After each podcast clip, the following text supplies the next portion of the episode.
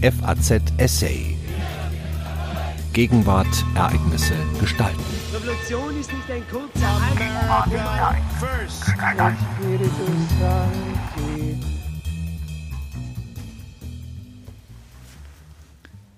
Wissenschaft, Freiheit und Verantwortung.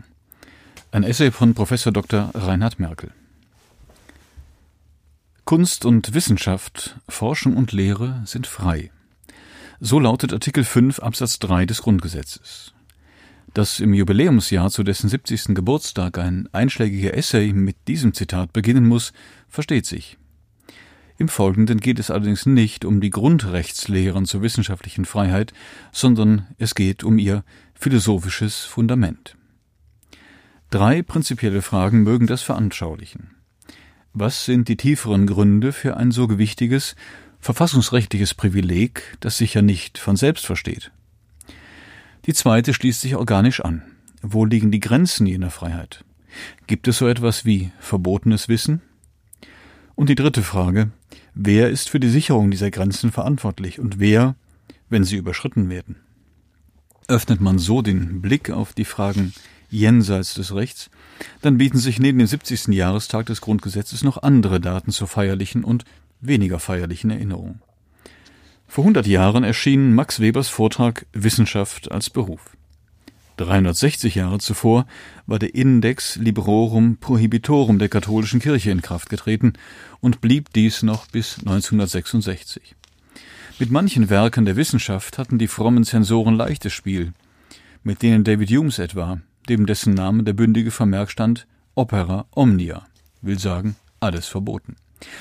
Vor 420 Jahren wurde Giordano Bruno in Rom auf den Scheiterhaufen gesetzt, nicht zuletzt für seine astronomische Lehre, die das geozentrische Weltbild der Kirche verwarf und weitere belebte Planeten neben der Erde für wahrscheinlich erklärte. Wissenschaft, so lehrt das Beispiel, kann zur Gefahr werden für den, der sie betreibt.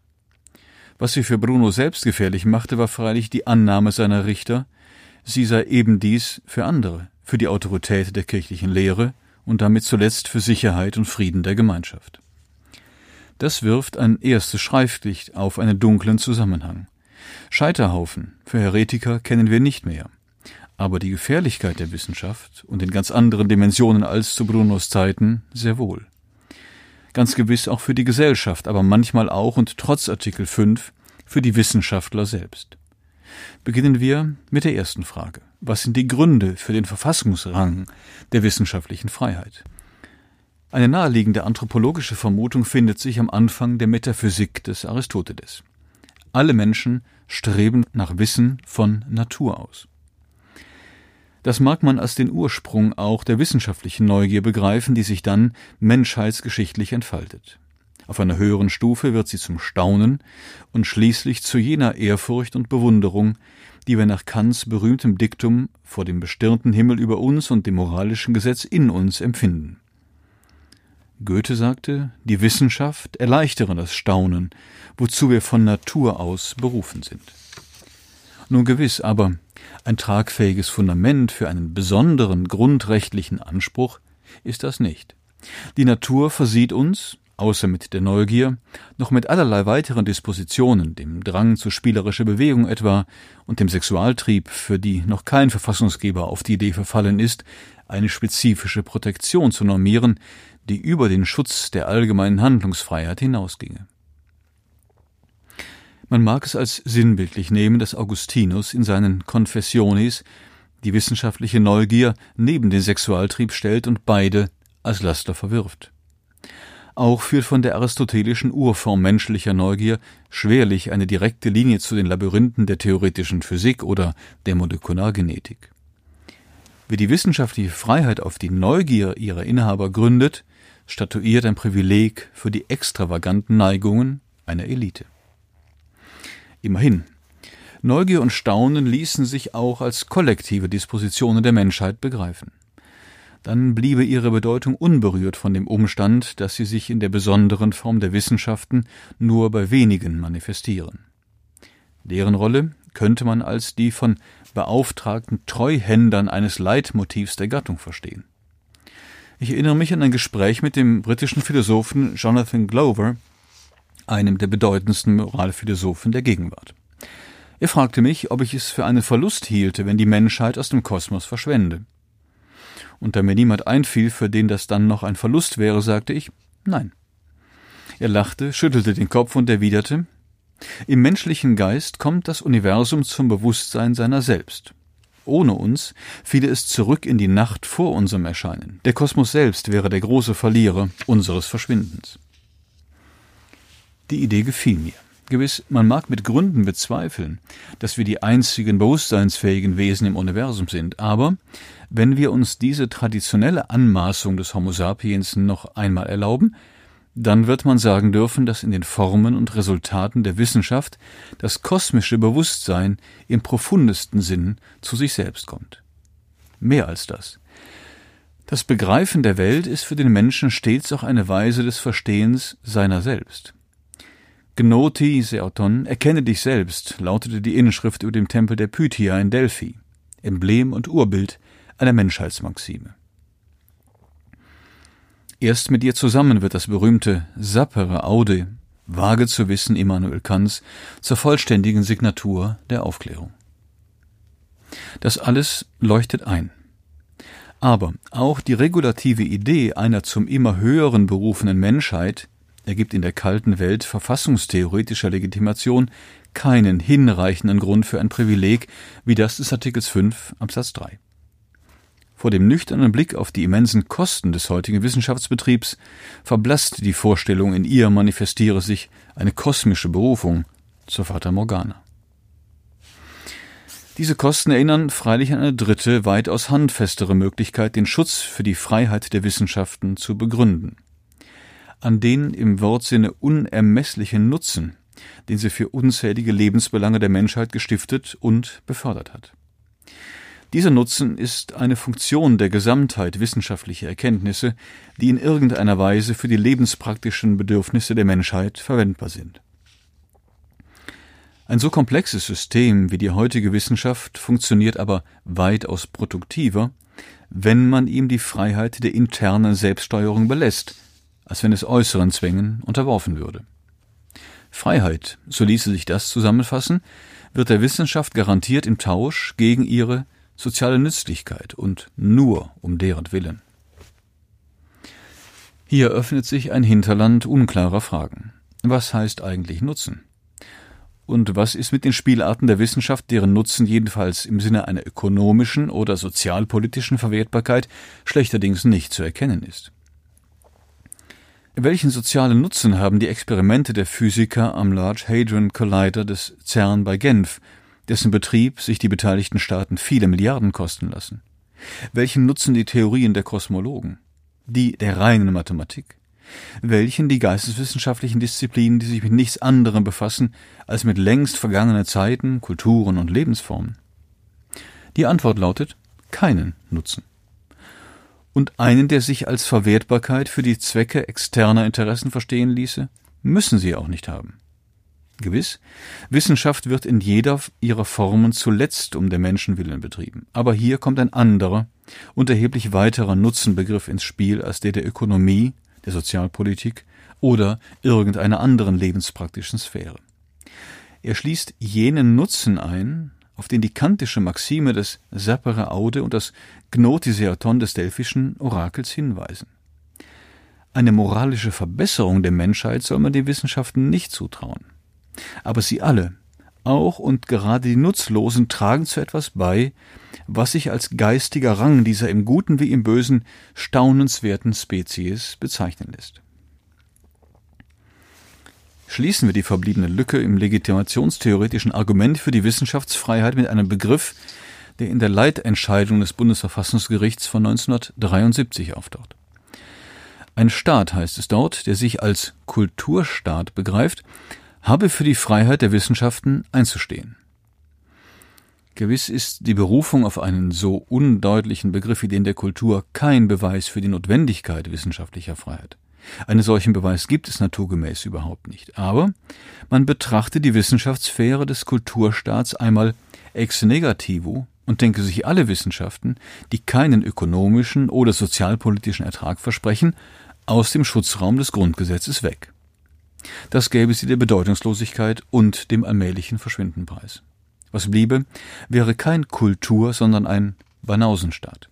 Ein Staat, der die kulturelle Lebensform seiner Gesellschaft an einer vitalen Stelle strangulierte. Man mag diesen Boden für Artikel 5 Absatz 3 als fragil empfinden. Und das ist er auch. Aber an ihm wird deutlich, dass die Freiheit der Wissenschaft keiner Ewigkeitsgarantie anbefohlen ist und dass jeder profunde Wandel unseres Kulturverständnisses nach den Maßgaben einer vorrätigen Ideologie sie empfindlichen Erosionen ausliefern könnte. Vor diesem Horizont erhält unsere zweite Grundfrage schärfere Konturen. Wo liegen die Grenzen dieser Freiheit?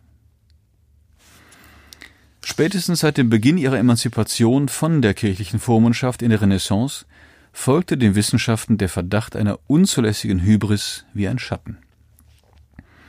Im 26. Gesang des Infernos seiner göttlichen Komödie erzählt Dante eine bemerkenswerte Geschichte. Unter den Flammen, die er im achten Teil der Hölle sieht und deren jede einen armen Sünder einschließt, gibt es eine Flamme, die in der Mitte geteilt ist. Auf seine Frage, wer sich darin befinde, erklärt ihm sein Führer Vergil, es seien Odysseus und Diomedes. Sie büßten für ihre List bei der Eroberung Trojas. Die Bitte Dantes, die Insassen dieser Doppelflamme zum Sprechen zu bringen, wird ihm gewährt und Odysseus erzählt ihm seine Geschichte. Und nun erfährt der verblüffte Leser von einer anderen Schuld als der des Täuschungsmanövers mit dem trojanischen Pferd. Er habe, sagt Odysseus, nachdem er Kirke verlassen hatte, seinen Trieb, die Welt zu erforschen, nicht zügeln können. So habe er die Mannschaft seines Schiffes überredet, die Säulen des Herakles, die Felsen zu beiden Seiten der Meerenge von Gibraltar zu durchfahren. Sie markierten damals das Ende der Welt und waren mit der warnenden Inschrift des Herakles versehen, nicht mehr weiter. Diese Hybris, nicht Tieren gleich zu leben, nein, Tugend zu erringen und Erkenntnis, sagte Odysseus, habe ihm und der Mannschaft den Tod gebracht. Ein verheerender Sturm habe das Schiff sinken lassen. Das archaische Urbild verbotenen Wissens ist die Frucht am paradiesischen Baum der Erkenntnis, von der zu essen die Schlange Adam und Eva verführt. Gewiss ein religiöser Mythos und eine allegorische Fabel sagen uns nichts mehr über die Grenzen heutiger Wissenschaft. Dem genaueren Blick bieten sie aber zwei aufschlussreiche Hinweise. Die biblische Geschichte handelt von den Folgen der Erkenntnis, die sich in einem umwälzenden, einem transformativen Effekt auf die ganze Lebensform manifestieren, der Vertreibung aus dem Paradies. In Dantes Fabel verschärft sich dieser Effekt zur vollständigen Zerstörung. Der zweite, erhellende Aspekt beider Geschichten ist der Umstand, dass die verbietende Macht einen transzendenten Status hat, der für die gesamte Menschheit verbindlich ist. Die Gottheit im Alten Testament, die fraglose Gewissheit über die Grenzen der Welt in Dantes Erzählung. In beiden Perspektiven treten die Konturen auch der heutigen Frage nach dem normativen Schranken der Wissenschaft deutlicher hervor. Angesichts des hohen Ranges ihrer Freiheit müssen legitime Grenzen der Wissenschaft dem Schutz vor außergewöhnlich schwerwiegenden Folgen dienen, transformativen für die Gesellschaft oder destruktiven für die Menschheit. Was die transzendente Autorität dieser Grenzziehung angeht, so mag man sie zu der Maßgabe säkularisieren, dass es um mehr gehen muss als um nationale Belange, bevor das Herakleische nicht mehr weiter erreicht, ein Wissensverbot statuiert und seine zwangsrechtliche Sicherung begründet werden kann. Der moderne Garant der Grenzsicherung bedarf, so heißt das, einer globalen Beglaubigung. Dass es verbotene Formen der Forschung und jederlei Missbrauch ihrer Resultate gibt, ist trivial. Selbstverständlich muss jede Forschung die Grundrechte ihrer Adressaten beachten. Aber unsere Frage lautet anders. Kann es wissenschaftliche Erkenntnisse geben, die als solche verboten sind, die wir nicht haben sollten und die zu haben wir mit moralischen Gründen nicht wollen können? Zwei Formen solchen Wissens lassen sich unterscheiden. Eine, deren materielle Folgen für uns destruktiv oder hochgradig gefährlich wären, und eine zweite, deren mentale Folgen im Bewusstsein vieler Menschen schädlich wären, sei es für diese selbst, sei es für ihr Zusammenleben mit anderen. Zum ersteren, dem gegebenenfalls materiell bösartigen Typus. Wollen wir wirklich wissen, wie sich etwa über eine globale Vernetzung von Deep Learning Systemen der Artificial Intelligence, jene maschinelle Superintelligenz erzeugen ließe, vor der Stephen Hawking die Menschheit eindringlich gewarnt hat? Sollten wir das wissen wollen? Die richtige Antwort lautet wohl Nein. In anderen Fällen fällt sie schwerer. Wollen wir wissen, wie sich durch genetische Manipulation der Keimbahn mentale und physische Fähigkeiten des Menschen über die Naturgrenzen seiner Spezies hinaus verbessern ließen? Jede mögliche Antwort scheint mir zweifelhaft. Und jenseits einer Wirrnis kontroverser Intuitionen gibt es weltweit keinen Konsens dazu. Vielleicht noch schwieriger ist die Beurteilung des zweiten Wissenstypus, dessen mentale Folgen unser Menschenbild erschüttern oder die Wahrnehmung bestimmter Gruppen der Bevölkerung bösartig infizieren könnten. Nun hat es solche Befürchtungen in der Gesellschaft schon oft gegeben und manche muten heute komisch an. Lady Wilberforce, Gattin eines anglikanischen Bischofs, soll, als man ihr 1860 Darwins Evolutionslehre erklärte, ausgerufen haben, vom Affen? Lassen Sie uns beten, dass es nicht wahr ist, und wenn es wahr ist, dass es niemand erfährt. Aber der Trost in 150 Jahren möchte die Nachwelt unsere Bedenken so erheiternd finden, wie wir die der englischen Lady, steht uns leider nicht zur Verfügung. Wollen wir wissen, ob es genetische Grundlagen für Intelligenzunterschiede zwischen ethnischen Gruppen gibt? Gewiss, wenig spricht dafür, dass es sie gibt, aber das wäre ja gerade kein Grund, die Forschung, die so etwas klarstellte, zu unterbinden. Wollen wir eine solche Forschung? Nehmen wir an, ihre Resultate fielen anders aus als erwartet. Würden wir sie kennen wollen? Vieles spricht dafür, dass sie sozial schädliche Folgen hätten. Wissen kann mehr sein als eine passive Ressource, nämlich aktiv und machtvoll. Es kann unser Denken und Handeln unmittelbar verändern und vielleicht auch zum Bösartigen. Das könnte ein Grund sein, die Forschung selbst zu unterbinden. Auch vor dieser Frage wird freilich, wer seine Gewissheiten nicht aus wohlfeilen Weltanschauungen bezieht, vor allem eine verwirrende Ratlosigkeit empfinden. An den Fronten der Lebenswissenschaften, aber nicht nur dort, gibt es zahlreiche weitere Forschungen auf vermintem Gelände. Die sozialpsychologischen Einwände dagegen sind nicht immer leicht von der Hand zu weisen, aber sie fordern tiefe Einschnitte in die Freiheit der Wissenschaft. Manche von ihnen sind sachlich verfehlt. Die Klärung jedes Einzelfalls sollte der innerwissenschaftlichen Kontrolle überlassen bleiben. Der Gesetzgeber hat hier jedenfalls derzeit nichts zu suchen. Damit sind wir bei unserer dritten und letzten Frage, der nach der Verantwortung. Das ist ein komplexer Begriff mit zahlreichen Bedeutungen. Für unsere Zwecke genügt die Unterscheidung zweier Grundformen, einer prospektiven, vorausschauenden und einer retrospektiven, die sich auf Vergangenes bezieht. Prospektive Verantwortung ist gebunden an das Innehaben einer bestimmten Rolle, kraft derer man für den Verlauf der Dinge in einem bestimmten Zusammenhang zuständig ist. Retrospektive Verantwortung bedeutet dagegen für ein vergangenes Handeln oder Unterlassen rechenschaftspflichtig zu sein. Beginnen wir mit der letzteren. Kann sie Forscher treffen, wenn andere, etwa Machthaber der Politik, ihre Ergebnisse zu vielleicht verheerender Anwendung bringen? Erwin Chargaff, einer der bedeutendsten Biochemiker des vergangenen Jahrhunderts, schreibt in einem Essay, Zitat, als das Artemision, eines der Weltwunder der Antike, 356 vor Christus in Flammen aufging, wurde ein Mann verhaftet, der gestand, den Brand gelegt zu haben, um seinen Namen unsterblich zu machen. Als die Richter ihn verurteilten, bestimmten sie, dass sein Name in Ewigkeit unbekannt bleiben solle. Zitat Ende. Nichts dergleichen bleibt für immer unbekannt. Der Mann hieß, wie die Welt alsbald erfuhr, Herostratos. Chagaf fährt fort, Zitat, wenn Herostrat die Unsterblichkeit verdient hat, weil er den Artemis-Tempel niederbrannte, so dürfte vielleicht der Mann, von dem er die Streichhölzer erhielt, nicht ganz zu vergessen sein. Ich bin dieser Mann. Zitat Ende. Das ist für einen Wissenschaftler ein im Wortsinne trostloser Satz. Er zielt allegorisch auf die kausale Rolle der Naturwissenschaften für vieles katastrophale Unheil des vergangenen Jahrhunderts und macht sie dafür verantwortlich. Aber Kausalität ist keine hinreichende Grundlage für Verantwortung. Und so gibt es auch radikal abwehrende Stimmen.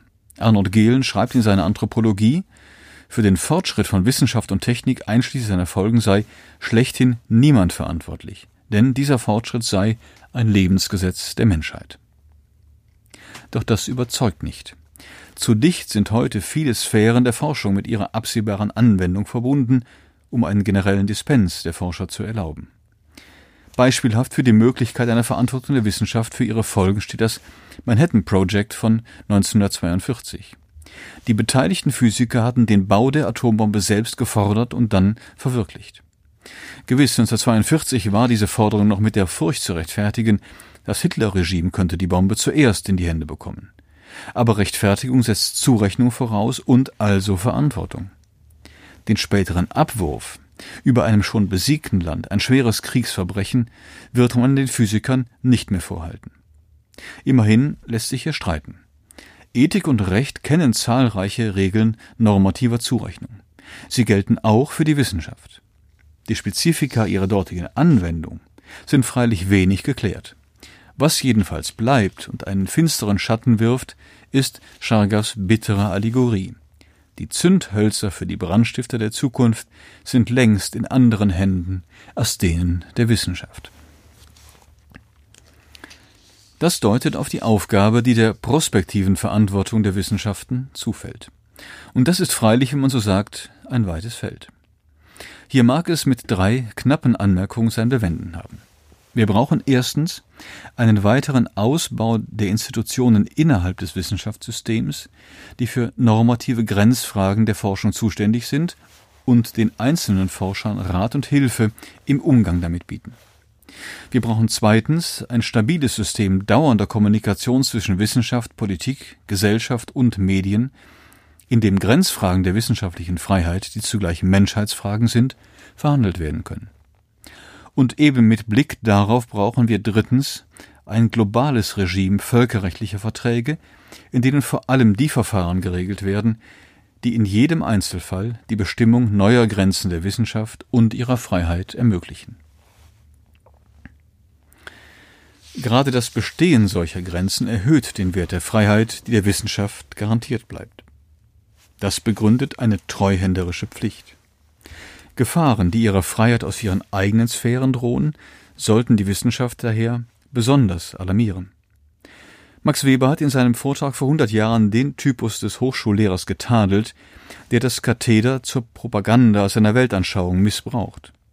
Heute erleben wir eine umgekehrte Entwicklung, einen zunehmenden Druck auf die Lehrenden, den Sprach- und Denk- und Gesinnungsbefehlen einer wachsenden Moralisierung aller sozialen Verkehrsformen auch akademisch Resonanz zu verschaffen. Dieser Druck ist vornehmlich studentischer Provenienz. Aber die Lehre ist Teil der Wissenschaft und zu ihr gehören die Lernenden genauso wie die Lehrenden. Wie meist in solchen Fällen sind die Vereinigten Staaten das Versuchslabor der einschlägigen Dynamik. Das geschärfte Sensorium der Hypermoral entdeckt Zumutungen, Mikro- oder auch Makroaggressionen in zahllosen Inhalten der akademischen Lehre. Ehedem unverdächtig werden sie nun als Angriffe auf verletzliche soziale Gruppen durchschaut. Allenfalls mit Trigger Warnings dürften sie in der Lehre noch erwähnt werden. Besser sei es aber, sie aus den Hochschulen zu verbannen und wenn möglich ihre Urheber ebenfalls. Beispiele? Ovids Metamorphosen mit den allerdings düsteren Szenen der Vergewaltigung und Verstümmelung der Philomela durch Tereus entlarven, wie es heißt, ihren Autor als misogynen Menschenfeind. In Shakespeares Kaufmann von Venedig bietet die dunkle Figur des Shylock eine Projektionsfläche für Antisemiten. Ovid müsse aus dem akademischen Unterricht verschwinden, Shakespeare dürfe nur noch mit Stücken zugelassen werden, die von der Zensur approbiert würden. Andere Werke der Weltliteratur stehen ebenfalls auf diesem neuen Index Librorum Prohibitorum. Weitere werden folgen. Im Harvard Crimson, dem studentischen Journal der Harvard-Universität, wurde vor fünf Jahren die Abschaffung der akademischen Freiheit gefordert. Sie sei durch akademische Gerechtigkeit zu ersetzen. Ich fürchte, in Deutschland steht uns etwas Ähnliches bevor.